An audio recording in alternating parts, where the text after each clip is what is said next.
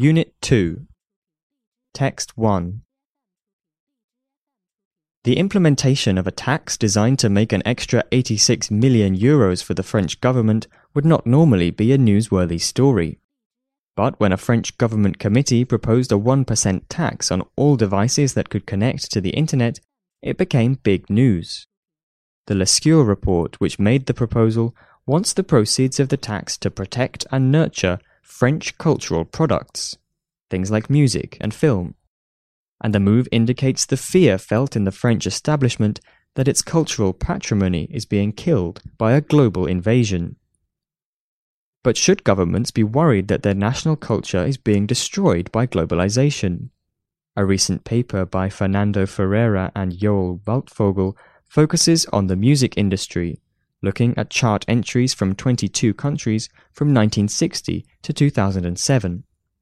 These countries correspond to around 98% of the $34 billion revenue in recorded music over the last decade and the evidence suggests that globalization is not nearly as dominant as some might think.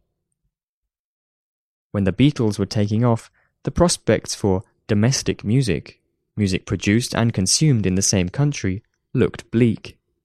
From the 1960s to the 1980s, the proportion of domestic music fell sharply.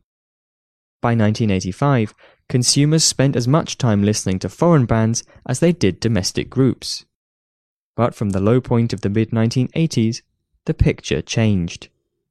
We have now reached a level of domestic consumption not seen for 50 years, with 70% of listening time devoted to domestic tunes. Why is this?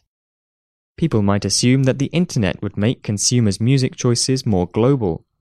But the spread of the internet has actually enabled the dissemination of local music within countries more than it has increased the availability and consumption of foreign music. The diversification of music television channels may also be important. From its inception in 1981 until 1987, MTV generally played American and British music, even to consumers in other countries. But beginning with the launch of MTV Europe in 1987, MTV has increasingly customized programming to particular countries. The authors argue that MTV is a force promoting local as well as global artists. Some will still argue that certain countries monopolize the global music industry. Up until the 1990s, British music had over 40% of the global import market. American music has 40% today. But the authors argue that when normalizing by GDP share, the picture does not seem nearly so skewed. America's contribution is almost always below its GDP share of the 22 country sample, whereas in the early 1990s, Sweden's ratio reached seven times its GDP share. Francois Hollande might still argue that he is justified in offering more help to French culture. By the mid 1990s, only 1 in 10 records bought in France was by a French artist. However, in recent years, this ratio has increased. The French government will be quick to take credit, in particular for a 1996 law which required 40% of radio music to be French.